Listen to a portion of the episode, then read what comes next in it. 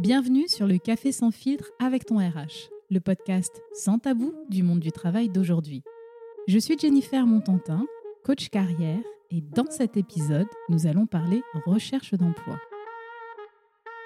Une activité devenue ultra complexe, chronophage, déstabilisante et incroyablement compétitive.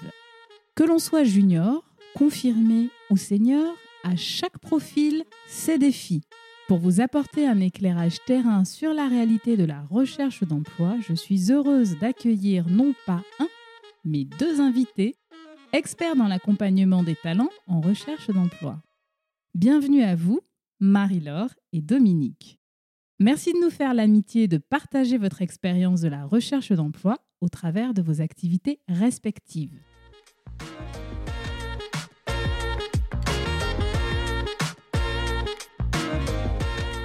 Commençons par le commencement, les présentations.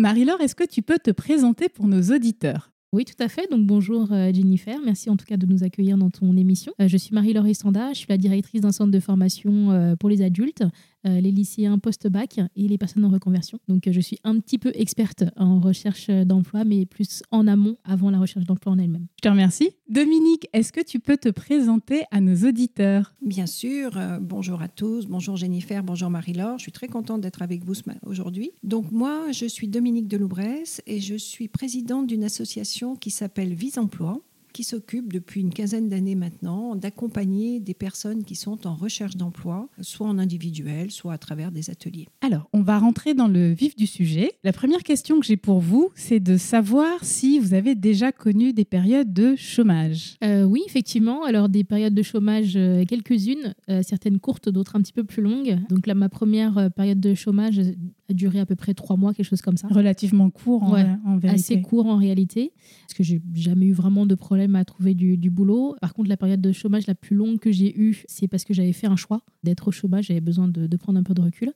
Et la troisième période, c'est parce que je vivais à l'étranger, le temps de trouver un travail dans un pays que je ne connaissais pas. C'était euh, c'était vraiment un peu compliqué, mais ça a été. D'accord. Donc, ce qu'on peut retenir, c'est que euh, les périodes de chômage font partie d'un parcours professionnel. Aujourd'hui, euh, tout le monde, euh, beaucoup de personnes, en tout cas, passent par cette case-là. Exactement, totalement. Peu importe en fait ce qu'on a fait comme, comme type d'études ou pas d'études du tout, si on est en reconversion ou pas, si on a besoin de, de prendre du recul, de s'arrêter pour X raisons, c'est pas du tout quelque chose de mauvais. Au contraire, je pense. C'est pas un tabou. Dominique, de ton côté, est-ce que tu as connu également des périodes de chômage? Oui, tout à fait. Alors, bien sûr, une période un petit peu classique euh, au moment où j'ai commencé à travailler après mes études. Là, je suis restée quelques mois, mais c'est toujours angoissant parce que ben, le temps euh, du chômage n'est pas exactement le temps de l'emploi, donc euh, on est toujours un peu angoissé. Et puis j'ai connu deux autres périodes, une qui avait duré quand même une bonne année, mais qui j'en ai profité pour me reconvertir, puisque je travaillais dans l'édition et du coup je suis passée dans la formation. Et la dernière période a duré 15 jours. Ah oui alors que j'étais quand même nettement plus âgée. Finalement, euh, tout s'est enclenché euh, de façon assez, assez super. Mais j'avais déjà un peu préparé parce que je savais que l'entreprise qui m'employait, qui était une, un organisme de formation, allait fermer. Donc j'avais un peu anticipé et du coup, ça a été très rapide. Effectivement, ça fait partie des cas que l'on rencontre de plus en plus souvent. Des entreprises parfois ferment donc se préparer à la suite est vraiment important. Donc là, 15 euh, jours, c'est un record. Hein. oui. Non, mais je crois qu'il faut encourager les gens, oui, à anticiper euh, quand ils savent oui. que ça va pas toujours le cas. Il faut prévoir. Alors moi, pour faire le tour de table, hein, c'est la première fois où je suis dans une situation où je partage aussi ma, mon expérience, mais je pense que c'est important pour tous les auditeurs. Moi aussi, j'ai connu euh, des périodes de, de chômage. C'est pas parce qu'on est dans les fonctions RH euh, qu'on a tout le temps du travail. J'en ai connu un peu comme toi, Dominique, euh, à la sortie de l'école et puis euh, deux autres euh, un petit peu euh, retour d'expérience de, à l'étranger, enfin de, parcours à l'étranger, et puis au moment de, monter ma structure. Donc c'est des schémas qui sont assez courants en tout cas. Merci pour, pour votre transparence. Maintenant, je pense qu'on peut commencer à rentrer dans le vif du sujet. Et j'aimerais qu'on aborde un premier thème qui est celui de la recherche d'emploi des jeunes, un sujet qui parfois inquiète et euh, qui est euh, très réel pour euh, ceux qui souhaitent rentrer dans le monde du travail. Je vais m'adresser à toi, Marie-Laure, avec une première question qui est quels sont pour toi les trois plus gros défis rencontrés par les jeunes aujourd'hui? Alors, les trois plus gros défis, il y en a un euh, en principe, enfin en premier que j'ai spoté un peu, euh, il vient un petit peu en amont de la recherche d'emploi. Euh, c'est l'orientation à la base. Pourquoi? Parce qu'en fait, je me rends compte hein, dans le travail que je fais que les jeunes sont très mal orientés avant d'entrer dans la vie active ou entre deux s'ils souhaitent faire des études supérieures. Et donc, euh, les, euh, les, orientations aujourd'hui sont très limitées, je trouve. On les met encore beaucoup dans des cases. Dès, qu'ils sortent du lycée ou un petit peu avant le lycée, on leur dit bah non, telle filière, ça ne te permet pas de faire tel travail ou d'entrer dans telle école ou de faire telle formation. Et euh, donc, ça, je pense que c'est vraiment le, le, plus gros problème qu'on ait aujourd'hui. je retrouve encore trop d'étudiants dans cette, dans cette situation-là et qui se retrouvent en fait à pas savoir ce qu'ils veulent et à, se dire bah, ou alors à choisir des voies de garage. Ça, c'est un gros problème également. Deuxième gros problème aussi, c'est euh, le manque euh, d'informations une fois qu'ils finissent les cours, une fois qu'ils finissent euh, soit leur formation dans X domaine ou alors une école et tout. Et en fait, ils ont cette sensation-là où je pense qu'on leur donne cette sensation-là que ça sera facile à trouver derrière et ils n'ont pas les bons outils du tout pour, pour pouvoir trouver de manière autonome c'est, euh, je pense que c'est le, deuxième, le deuxième gros problème. Et le troisième gros problème, alors c'est désolé pour les, pour les jeunes qui nous entendent, je vais être un peu trivial, mais il faut se bouger les fesses. Alors autant, euh, je pense qu'il y, a il y, a, une grosse responsabilité, comme j'ai dit, euh, de la part des, personnes qui orientent, des conseillers, etc., et des, et des, personnes qui, qui, accompagnent. Clairement, il y a une vraie responsabilité là-dessus et ouvrir un peu plus les horizons pour les étudiants. Mais autant de l'autre côté, les, les jeunes qui cherchent du travail aujourd'hui, il faut se bouger les fesses, clairement les choses ne viennent pas à soi facilement. Effectivement, on le voit, euh, peu importe qui nous oriente, qui nous aide. Malheureusement, aujourd'hui, ça reste encore beaucoup de ce que je vois, hein, beaucoup de porte-à-porte, beaucoup de faut y aller euh, au culot, euh, il faut aller décrocher son travail. voilà. Donc, si je résume, donc, tu nous parles d'un problème d'orientation en amont de, de rentrer dans, une, dans une filière. Tu nous parles également de manque d'autonomie dans la façon de rechercher un emploi. Mmh et aussi un manque d'initiative. C'est pour toi les trois choses, les trois points euh, de, vigilance? Totalement, totalement. Alors, il y a euh, des choses qui sont mises en place hein, pour... Euh, on, sait qu'en France, le, gros problème, on l'entend partout hein, dans, les, dans les médias, et lorsqu'on parle d'éducation, on entend beaucoup le problème de la formation et qui effectivement est un problème euh, extrêmement, euh, extrêmement important pour, tout, pour commencer à trouver, pour commencer à chercher du travail, euh, pour savoir ce qu'on veut faire. Il y a des choses qui sont mises en place, mais quand je vois les jeunes qui, qui viennent me voir dans mon bureau, Madame, je sais sais pas ce que je fais alors qu'ils ont choisi une formation en particulier. Madame, je sais pas comment on fait pour, pour faire un CV, je sais pas comment on fait pour aller trouver un travail et tout. Je me dis, mais j'ai l'impression en fait qu'il y a deux mondes en fait. Il y, a, il y a le monde de la formation d'un côté et après, il y a la recherche d'emploi de, de l'autre. Et il n'y a pas de passerelle entre les deux. Donc il faudrait construire une passerelle entre ces deux. Une vraie passerelle entre les deux, clairement. Dominique, est-ce que tu voudrais compléter euh, ou, ou, partager euh, ton point de vue sur les défis des jeunes euh, en recherche d'emploi? Oui, alors moi je suis assez d'accord avec Marie-Laure. C'est vrai qu'il manque complètement des codes, y compris ceux qui sont diplômés. J'interviens à la fac pour donner des cours de projets professionnels. Certaines facultés ont mis ça en place, comme l'Université de Paris où moi j'interviens, parce qu'on s'est rendu compte que beaucoup de jeunes entamaient des études en fonction de la matière. Ils font du droit, ils font de la psycho, mais ils n'ont aucune idée de ce qu'ils vont faire après avec ça. Donc l'idée, c'est de les aider à construire un vrai projet professionnel qu'ils mettront en œuvre ou pas, mais au moins ils ont la méthodologie. Après, ils ont aussi des, billes pour, une fois qu'ils vont se retrouver à chercher vraiment un emploi, aussi utiliser ces méthodes pour, euh, pour en trouver. Je te remercie. C'est vrai que c'est surprenant de voir euh, effectivement euh, des jeunes un peu perdus dans ce qui va constituer une, une partie, une, en tout cas une dimension importante de leur vie je suis toujours un peu surprise de voir ces situations. Marie-Laure, est-ce que tu peux nous dire euh, quelles sont les fausses croyances euh, limitantes euh, des jeunes en matière de recherche d'emploi? Alors la première croyance, c'est bah, ça va venir tout seul, c'est facile. la deuxième croyance, c'est c'est pas pourquoi j'ai besoin de chercher, de toute façon, je ne sais pas ce que je veux faire. Et, puis c'est trop compliqué de trouver du travail, donc ça sert à rien.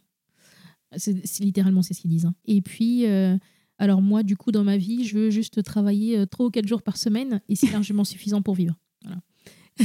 D'accord, donc euh, c'est assez euh, surprenant. Après, je pense que c'est une question effectivement de, génération. Moi, je, regarde avec un petit peu de, distance en fait euh, cette façon de voir les choses parce que je peux les comprendre. Ils ont vu leurs parents peut-être travailler énormément et peut-être même se retrouver malades ou voir euh, limités dans leur, euh, dans leurs possibilités physiques à cause du travail. Et du coup, ils se disent, bah, moi, j'ai pas envie de ça pour moi. Alors, effectivement, je, comprends tout à fait, parce que, bah, effectivement, on est dans, dans ce cas de figure-là hein, pour beaucoup. Le souci, c'est que euh, ils ont ce discours-là avant même d'avoir commencé. Et c'est un frein automatiquement. ces, ces discours-là, on les a maintenant, parce qu'on a, avec du, du, bagage, etc., du recul, très bien, on sait que c'est pas ce qu'on veut. Mais du coup, ils n'ont même pas encore commencé. Et tout de suite, ils disent, bah non, je veux pas commencer j'ai peur de commencer. Ou alors, euh, oh bah, je ne sais pas ce qui m'attend, donc ça ne sert à rien de tenter. Oui, donc toi, ce que tu penses, c'est qu'il faut rentrer dedans et après voir comment on peut aménager une vie autour euh, d'un métier qu'on maîtrise. Exactement. Oui, je comprends. Je comprends. Dominique, est-ce que tu as euh, ce type de croyance en matière de recherche d'emploi chez les jeunes ou tu as autre chose à nous apporter? Mmh, Chez les jeunes, il y a aussi une forte croyance par rapport au salaire où ils attendent des salaires qui sont finalement beaucoup plus élevés que cela n'est en, euh, effectivement, comme disait Marie-Laure, très peu de temps de travail. Donc, euh, du coup, les ramener à la réalité, euh, leur faire faire des enquêtes métiers, par exemple, ça leur permet de redescendre un petit peu sur Terre et de, on les invite à plus de réalisme. Oui, c'est vrai que c'est un outil extrêmement puissant, l'enquête métier, pour se rendre compte réellement de quoi ben, le, futur sera fait et se rendre compte qu'il y a un marché et c'est pas parce qu'on a un diplôme que ça suffit à, gagner euh, énormément d'argent. Je, continue toujours sur euh, le domaine de, l'emploi des jeunes. Quel conseil donneriez-vous à quelqu'un euh, de voilà qui, recherche son premier emploi? Alors, je vais être encore assez brute dans, mon, dans ma manière de parler, mais déjà faire un bon CV, c'est la base. Euh, je vois les jeunes que j'ai, euh, je, les, accompagne beaucoup pour, euh, pour leur recherche de stage. Et ne serait-ce que faire un CV, en fait, ils ne savent pas, ils n'y arrivent pas. Alors, soit les outils ne les connaissent pas, alors que pour le coup, ils sont très connectés à Internet, mais les outils de bureautique, de bureautique ils ne les connaissent pas du tout. Donc déjà ça, faire un bon CV, c'est déjà une première chose. La linguistique, savoir parler, savoir se présenter, aussi. Et je pense que c'est là où aussi euh, bah, des, associations ou des, écoles, des entreprises et tout sont, peuvent être là pour aider, les accompagner, leur dire bah voilà, ta manière de te, de te, de te présenter, de parler n'est pas adéquate. Euh, alors, je ne suis pas quelqu'un qui aime mettre les, les gens dans les boîtes, hein, mais c'est comme ça que ça marche. Et euh, je pense que, pour, en tout cas, de ce que j'ai vu, c'est les deux fondamentaux faire un bon CV et puis savoir s'exprimer, savoir se présenter, savoir se vendre entre guillemets, même si hein, c'est pas, pas vraiment se vendre, mais bah, je, sais que les gens sont assez mal à l'aise quand on dit euh, se vendre, mais moi je trouve que euh, le métier de commercial, c'est un beau métier quand il est, euh, quand il est bien exercé. C'est-à-dire qu'on a compris qu'il y avait un, un, besoin, on a écouté la personne en face de nous et qu'on va essayer de lui apporter des solutions. Et en ça, la vente, c'est magnifique. Et donc, euh, oui, se vendre, je, peux tout à fait l'entendre. Et puis aussi, euh, dans, dans, je, sais, je rebondis un petit peu, hein, c'est aussi rechercher, faire, faire une recherche sur l'entreprise pour laquelle on souhaite euh, postuler. Curiosité. Ouais. avoir de la curiosité, essayer de, de, fouiller un peu, voir ce qui nous, ce qui nous plaît, quelle entreprise peut nous attirer et fouiller on ne reste pas derrière son ordinateur en se disant ça va tomber tout seul. Quoi. Oui, moi je rebondirais sur ce que vient de dire Marie-Laure. Effectivement, euh, l'éloquence est importante. Et d'ailleurs, aujourd'hui, on revient au concours d'éloquence, au grand oral euh, pour le bac. Et puis, euh, je crois aussi un conseil, c'est se faire accompagner. Alors, accompagner par l'APEC, par Pôle emploi, par la mission locale, selon ce à quoi on peut prétendre par une association, mais euh, c'est important d'avoir quelqu'un qui vous coach un peu, qui vous drive, qui vous dit, qui vous envoie un feedback, qui vous dit qu'est-ce qu'il faut faire ou pas faire, surtout quand on n'a pas les codes de l'entreprise. C'est extrêmement intéressant ce que tu viens de nous partager, Dominique. Effectivement, un tiers, c'est euh, une ouverture sur le monde. Nous, on, se regarde avec nos propres yeux. Euh, mais si on était seul au monde, ça se saurait. Et donc se faire accompagner, c'est indispensable quel que soit son niveau, quel que soit le métier euh, pour lequel euh, on, souhaite euh, se positionner, c'est indispensable. En tout cas, merci pour, pour ce partage. On continue avec une question qui fait un peu grincer des dents.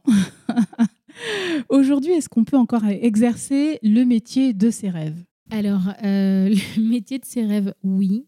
Euh, je suis une, perpétuelle optimiste et je pense que oui. Alors euh, souvent on parle de passion et euh, je pense qu'au-delà de la passion, il y a aussi le fait de savoir exactement ce qu'on veut, dire, le dire clairement, ce qu'on veut, ce qu'on ne veut pas, et puis mettre des limites à ce qui est possible. Et là, oui, on peut commencer à créer, en tout cas à, avoir le métier de, de rêve que l'on souhaite, si c'est pour travailler pour une entreprise ou travailler pour soi ou peu importe. Il y, y, a des choses à mettre en place pour pouvoir atteindre son rêve.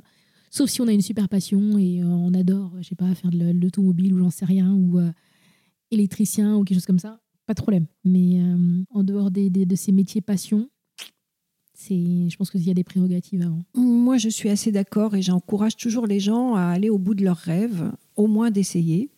Je crois qu'après, avec beaucoup de, beaucoup de volonté, en se faisant aider là aussi, en étant réaliste quand même un petit peu, hein, euh, je pense qu'on peut effectivement exercer un métier qui nous plaît euh, et qui peut être même le métier de nos rêves. Beaucoup d'enthousiasme et de positif, euh, de, bonnes ondes pour, pour la suite. En tout cas, on en a besoin, surtout par les temps qui courent. C'est possible d'exercer le métier de ses rêves. J'ajouterais même qu'il ne faut pas négliger les, les, étapes pour arriver au, au job de ses rêves. C'est bien d'avoir un objectif, mais il faut aussi penser aux étapes intermédiaires qui nous permettront de l'atteindre. Donc, essayer d'avancer euh, de façon, je ne sais pas si c'est stratégique, mais en tout cas euh, structurée pour arriver à ces objectifs. Marie-Laure, selon toi, jusqu'où l'école peut accompagner vers le chemin de l'emploi? Alors oui, l'école peut. Alors moi, j'utiliserais plutôt le terme de l'école peut être un outil parmi tant d'autres pour pouvoir aller vers le marché de l'emploi. Euh, là où euh, l'école est encore en, retrait, et je pense qu'elle pourrait vraiment faire beaucoup plus, c'est plutôt de montrer la réalité aux étudiants, clairement, parce qu'ils ne l'ont pas.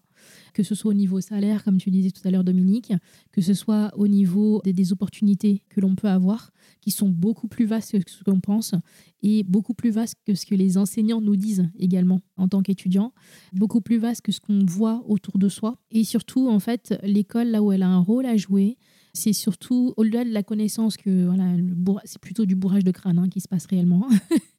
au-delà du bourrage de crâne qui se fait, euh, qui se fait à l'école, ce qui pourrait être intéressant, c'est plutôt d'accompagner les étudiants qui n'ont pas autour d'eux des personnes qui sont sachantes. C'est là où l'école peut venir les aider. Ils ont la chance d'être dans une école ou un centre de formation ou autre. Et là, du coup, ça serait le rôle de l'école de, de faire ce travail-là d'accompagnement jusqu'au bout. Ce qui manque aux écoles aujourd'hui, c'est ce côté-là on, on enlève un petit peu, un peu de bourrage de crâne et on accompagne vraiment un peu plus vers, euh, vers la recherche de travail. Apprendre aux étudiants à faire des CV, apprendre aux étudiants à parler, apprendre aux étudiants à se présenter, à faire des, lettres de motivation, etc. Euh, les salaires, les vrais salaires. Oui. les vrais salaires, les vrais métiers, les vraies opportunités, pouvoir aller à l'étranger, des choses comme ça. Les choses sont beaucoup trop limitées aujourd'hui pour aider vraiment les jeunes à intégrer. raccourcir la distance entre euh, la théorie, et, la pratique. Exactement, la théorie et le terrain. Souvent, les stages ne sont pas suffisants. Euh, il faut plus. Oui, il faut plus, il faut de la curiosité, il faut un, environnement qui permette euh, bah, de se connaître pour pouvoir s'insérer euh, sur le monde, dans le monde du travail. Exactement. Et c'est là où aussi euh, l'alternance est une, une, formation qui est vraiment intéressante. Alors, c'est pas simple hein, du tout de, de, de, faire de l'alternance, mais c'est là où justement ça apporte beaucoup plus aux étudiants parce qu'ils ont un pied dans le, sur le terrain réellement. Excuse-moi, quand tu parlais de difficulté, c'est la difficulté à trouver une entreprise d'accueil alors, pour l'alternance c'est quoi Alors, pas forcément à trouver une, entreprise d'accueil, puisque pour le coup, en France, maintenant, l'alternance est vraiment bien mise en place et en train de se développer euh, vraiment, vraiment fortement et dans des métiers vraiment où il y a besoin. Par contre, la difficulté, c'est euh, d'avoir des étudiants qui soient suffisamment studieux pour pouvoir suivre les deux. Ah, d'accord, ok. Et c'est là où ils ne se rendent pas compte de ça, c'est que c'est extrêmement difficile de suivre ses études et euh, de travailler en même temps. C'est une organisation. C'est toute une organisation, c'est beaucoup de méthodologie, c'est beaucoup d'assiduité, c'est du sérieux. Et euh, bah, ça, ça, reste très scolaire hein, par rapport à ce qu'on pense l'alternance. On est attendu à 100% à l'école et à 100% en entreprise. Donc euh, après, c'est une, une, mentalité que les étudiants doivent avoir aujourd'hui s'ils si, veulent s'approcher un peu plus du, du monde du travail. D'accord, donc il faut se préparer mentalement. Ouais, vraiment. et si on faisait place au profil plus expérimenté maintenant? Dominique. Ici, on, va, on, on parle vrai et j'aimerais euh, commencer par un petit coup de gueule. La première fois qu'on m'a qualifié de profil dit senior, j'avais 34, 35 ans. J'aimerais qu'on arrête de se raconter des histoires parce que à 35 ans, on a encore énormément de choses à apprendre.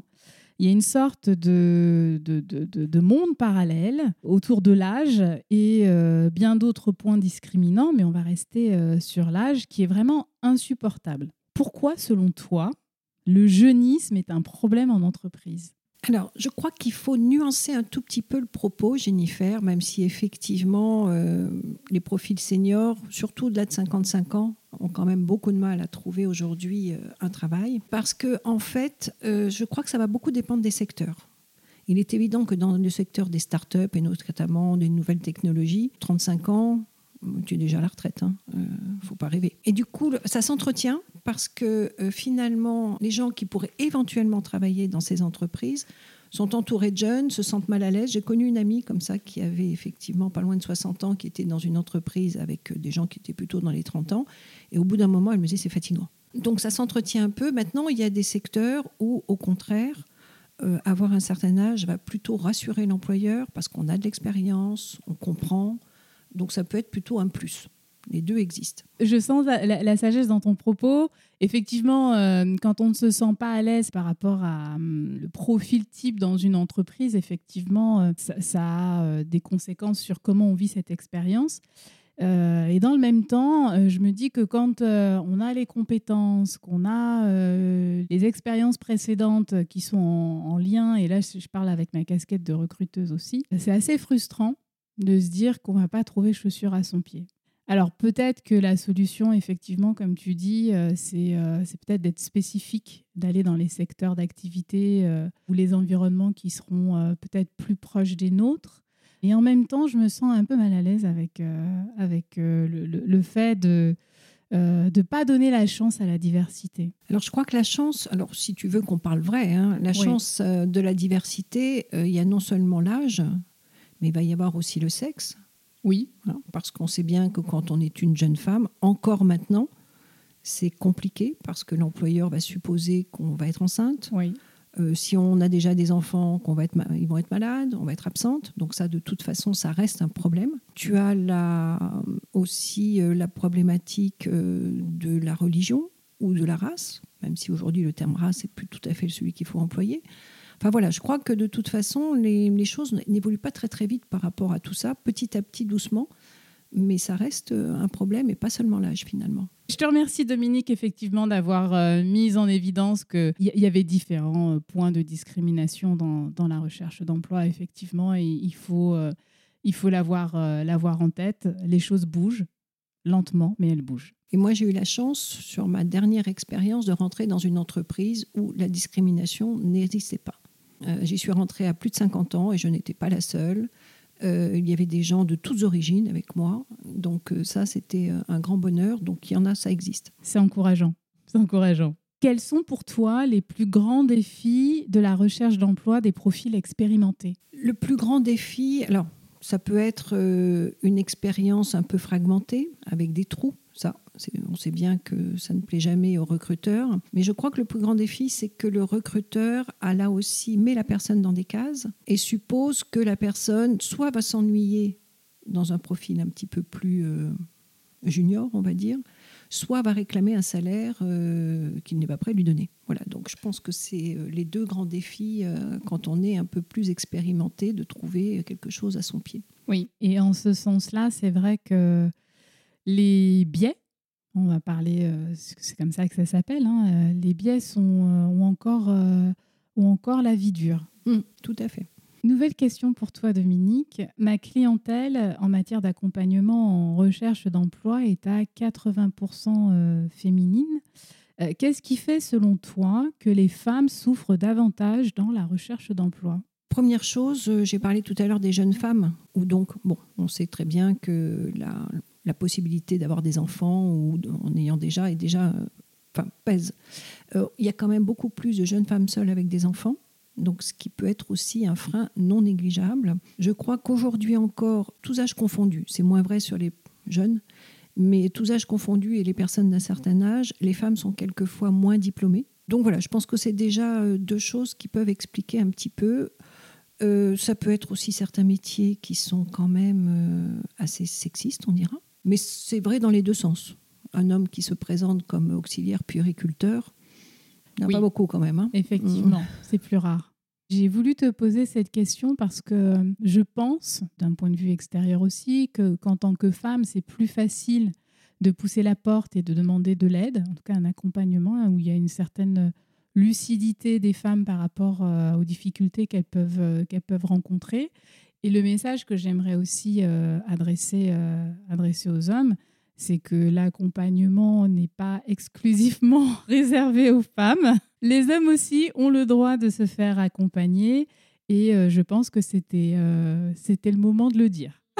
Tout à fait. C'est vrai que nous avons nous-mêmes dans notre association plus de femmes. Quelque chose à laquelle j'étais en train de penser, c'est que c'est aussi plus souvent les femmes qui vont arrêter de travailler un certain temps pour élever les enfants, alors soit en congé parental, soit euh, en arrêtant carrément de travailler. Donc c'est aussi un blocage dans la carrière qui va faire que la carrière va être peut-être euh, moins exaltante, moins sympathique pour euh, un employeur et ça peut jouer aussi. Tu nous parlais tout à l'heure, Dominique, de, faire des choix. La radicalité dans, dans une recherche d'emploi, est-ce que ça paye davantage quand on est un profil dit senior Je crois que ça dépend un peu de la position des gens, mais euh, il me semble qu'il faut quand même être clair sur les choix qu'on a envie d'avoir et qu'on peut peut-être plus se le permettre sur un profil senior parce qu'on sait exactement euh, où on va et ce qu'on veut. Après, la situation financière peut être aussi euh, un critère non négligeable et à ce moment-là, obligé à élargir les choix pour s'adapter à la situation. Mais je pense que c'est peut-être plus simple de, de choisir quand on, ou d'imposer des choix raisonnables, évidemment, quand on est un, un profil un peu plus expérimenté. On a parlé recherche d'emploi euh, côté euh, jeunes diplômés. On a parlé recherche d'emploi avec des profils plus expérimentés. Maintenant, j'aimerais qu'on s'interroge sur la recherche d'emploi et l'argent. Oui, oui, l'argent. Je sais que c'est un petit peu tabou en France de parler d'argent, mais j'aurais l'impression de m'arrêter à la limite de l'exercice de ce podcast si je mettais ce sujet un petit peu sous le tapis. Rechercher un emploi, ça coûte de l'argent. L'argent pour se déplacer aux entretiens, pour euh, avoir une belle tenue euh, face à son futur euh, employeur, pour également acheter un ordinateur et faire toutes ces démarches avec l'informatique. Donc, rechercher un emploi, ça coûte de l'argent et puis ça prend du temps. Un temps où vous n'êtes pas payé pour préparer les entretiens, pour rédiger les lettres de motivation, pour faire une veille sur votre métier, votre secteur et euh, également vous former et maintenir les compétences que vous avez durement développées. Marie-Laure, euh, j'aimerais avoir ton avis sur la raison pour laquelle l'argent est une dimension qui est euh, sous-estimée, voire ignorée dans une recherche d'emploi. Alors bah justement, j'y pensais en, en arrivant là dans, le métro et il me semble, euh, alors tu me diras si, si, tu es d'accord ou pas, mais euh, j'ai l'impression que le fait de chercher du travail, c'est un peu en fait chacun sa merde. C'est comme si la société disait ok en fait c'est ton choix de te mettre au chômage ou alors bah tant pis, c'est- en gros c'est de ta faute, donc tu dois te débrouiller jusqu'au bout pour pouvoir trouver ton prochain emploi. Donc la question de l'argent est totalement mise de côté. Lorsqu'on fait également le choix, comme je l'ai fait moi, de, se mettre en retrait, de prendre du recul, bah là oui, effectivement, c'est, euh, c'était mon choix euh, de, de- de prendre du recul. Donc du coup, c'est sur mon argent que j'ai pris, mon temps que j'ai pris pour pouvoir euh, chercher du boulot. Donc j'ai l'impression en fait que c'est plutôt une, une question de mentalité collective et ensuite une question, de, de- une question personnelle où justement bah, quand on fait ce choix-là ou qu'on se retrouve licencié et tout, bah, on est un peu seul. Et donc, on est seul avec- son argent, avec son chômage, et euh, on fait ce qu'on peut avec ce qu'on a. Quoi. Donc, euh, en tout cas, ça, c'est l'impression que, c'est l'impression que j'ai. Je ne suis pas sociologue, hein, mais euh, Nous non plus, mais peut-être que Dominique peut nous apporter un éclairage euh, sur, euh, sur, ce, sur ce fait, en fait. Euh, un éclairage sociologique, sûrement pas. Euh, par contre, j'étais en train de penser en même temps que, que Marie-Laure parlait qu'effectivement, l'argent, alors l'argent me paraît être évidemment un problème, mais que les gens arrivent à pallier. Parce que euh, aujourd'hui, il y a beaucoup de choses qui se font par informatique, c'est vrai, mais ils vont travailler sur leur portable, leur téléphone portable, ce qui n'est pas très confortable, mais en attendant, ils le font. Il y a euh, un certain nombre d'organismes, notamment à Paris, qui permettent d'avoir des tenues gratuites, comme la cravate solidaire. Voilà. Donc, euh, les gens arrivent quelquefois à contourner tout ça. Par contre, je pense qu'ils ne se rendent pas compte du temps. Et d'ailleurs, euh, c'est très difficile quand on est en recherche d'emploi d'organiser son temps. Souvent, on va utiliser beaucoup son temps pour des choses personnelles euh, et finalement, sans se rendre compte que, ben oui, euh, ça demande du temps de, de répondre à des offres, de se renseigner sur les entreprises, de faire une veille. Donc tout ça, ça demande du temps. Alors vous avez aussi les personnes qui ne font que ça, et toute la journée, ce qui n'est pas mieux. Il faut aussi se réserver des temps un peu personnels. Mais voilà, je crois que les gens ont du mal à réaliser. Peut-être qu'ils ne réalisent pas parce que la pression sociale. Alors moi, je suis pas non plus sociologue, hein, mais je le vois euh, dans mon quotidien. Euh, c'est très, il y a très peu de personnes qui affichent ouvertement être en recherche d'emploi. Il y a un tabou euh, là-dessus qui fait que bah, mon problème, enfin mon problème, ma situation n'est pas réelle. Sauf quand il faut payer les factures, mais mais c'est un fait. Tu as tout à fait raison et moi je vois beaucoup de gens qui me disent euh, bah, j'ai pas mis sur LinkedIn que j'étais au chômage finalement. Ah bon, et ça fait longtemps? Ah bah ça fait un an.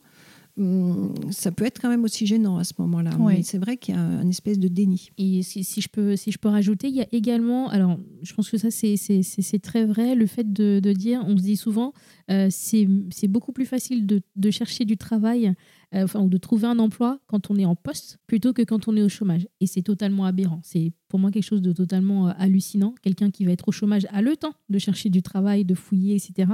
Alors que quelqu'un qui est en poste, pourquoi il aurait plus de chance euh, que quelqu'un qui a besoin de travailler C'est une question d'image encore. Beaucoup. Ouais, malheureusement. C'est une mentalité et c'est aussi beaucoup les mentalités des entreprises, malheureusement. C'est vrai. Quand il y a le fameux trou dans le, dans le CV, il y, a, y, a, la boîte à questions qui s'active alors que tout peut s'expliquer. et le marché aussi fait que c'est pas aussi, aussi simple. avant, on trouvait un travail généralement en 4, 5, en tout cas moi quand je suis sortie de l'école, euh, c'était 4-5 mois. Aujourd'hui, on est plus sur 8-9 mois. Et donc euh, ça aussi, il faut l'intégrer. Pourquoi, dès que nous parlons d'accompagnement par le Pôle emploi et l'APEC, c'est des retours un peu mitigés qui ressortent, soit euh, des, expériences extraordinaires avec son conseiller, soit des, déceptions surprenantes? Alors, pourquoi? Moi, je pense que c'est plutôt, enfin, pour mon minimum d'expérience avec le Pôle emploi euh, euh, et l'APEC, euh, parce qu'en fait, quand on rentre pas dans les cases, c'est très difficile. Enfin, j'ai l'impression hein, que c'est difficile pour un, pour un conseiller de, de, nous orienter, clairement. En tout cas, moi, c'est ce, que, ce qui m'est arrivé, du coup, je n'entrais absolument pas dans les cases. le conseiller avait un ordinateur, des cases à cocher, réellement. Et en fait, j'étais pas dedans. Donc, euh, j'avais reçu des, des offres d'emploi euh, inimaginables, peut-être que menuisier, par exemple. Donc, ça, c'était. Euh, oui, qui est très loin de ton métier très, de très loin de mon métier de base et je ne sais même pas utiliser mes doigts. Donc, c'est gênant. C'est très gênant. Et pour la PEC, un peu dans le, dans le même genre, je pense que c'est un peu plus spécialisé hein, dans, dans, à la PEC.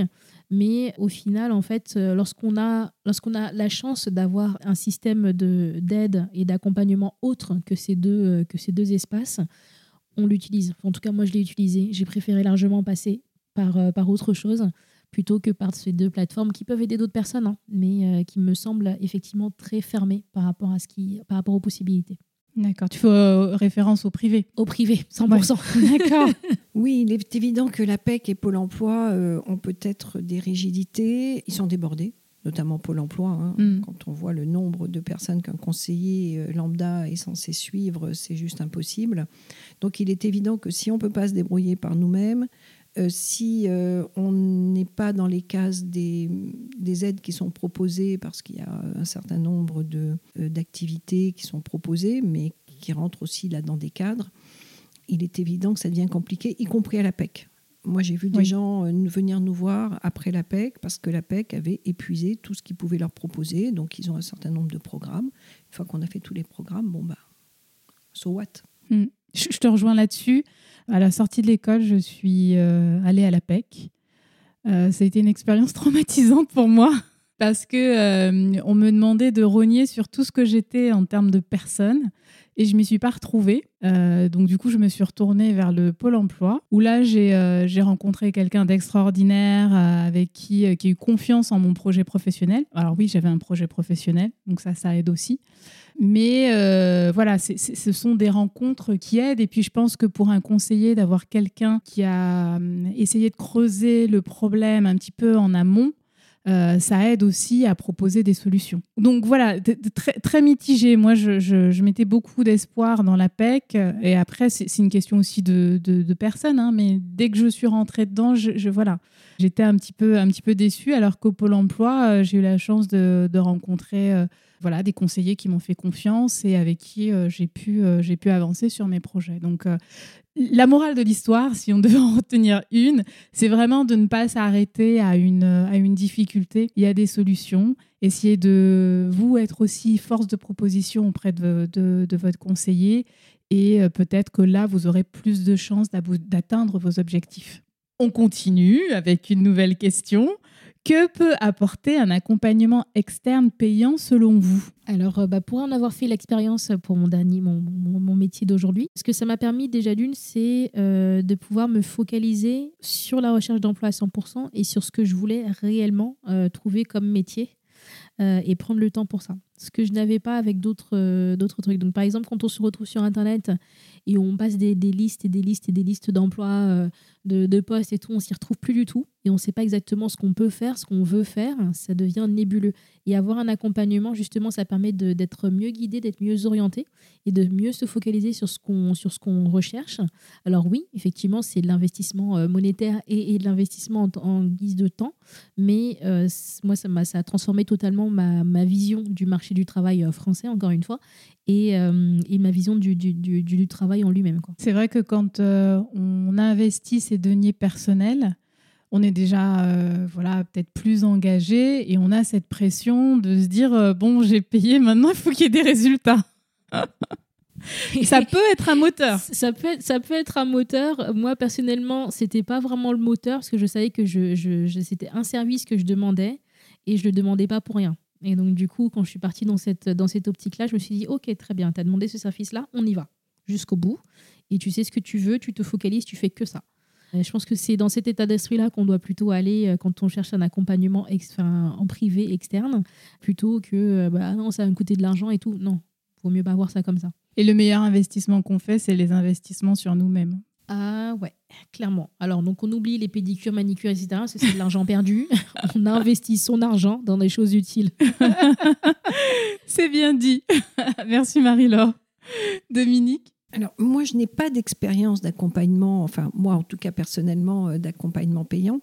Maintenant, euh, je pense qu'effectivement, on est en droit d'attendre quelqu'un qui, qui, vous soutient, qui est un peu à votre écoute, qui est là pour vous, euh, contrairement à des conseillers APEC ou pour l'emploi dont on a parlé, qui sont là pour vous un quart d'heure, mais qui n'ont pas beaucoup de temps. et puis, quelqu'un qui comprend effectivement votre projet et qui le soutient oui. déjà dès le départ. Le conseiller Pôle emploi, tu l'as dit, Jennifer, euh, tu peux tomber sur certains conseillers qui vont croire en ton projet, même s'il n'est pas complètement dans les clous.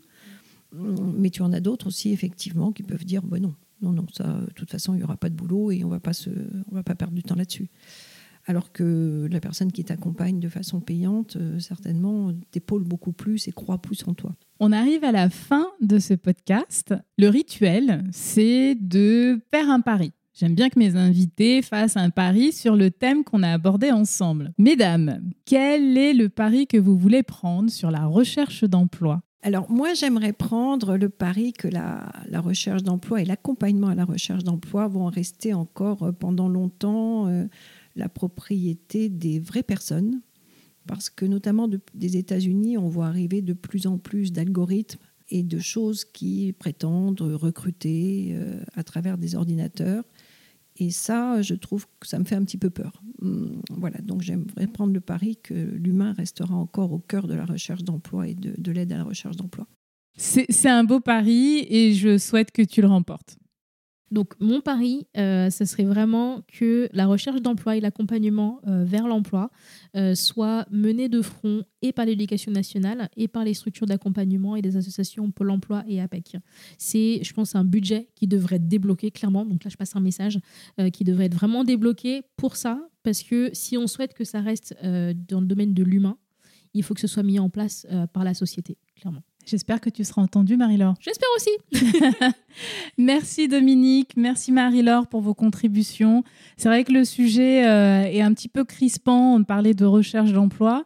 Vous l'avez fait avec beaucoup de sincérité et, euh, d'humilité. Je trouve que c'est euh, que c'est vraiment capital parce que c'est vrai qu'il y a beaucoup de, on trouve beaucoup de choses sur Internet, beaucoup de voilà, plein plein de conseils, mais vous vous l'avez fait avec avec, avec beaucoup de, sincérité. Je, je pense que ça se sent. Merci beaucoup.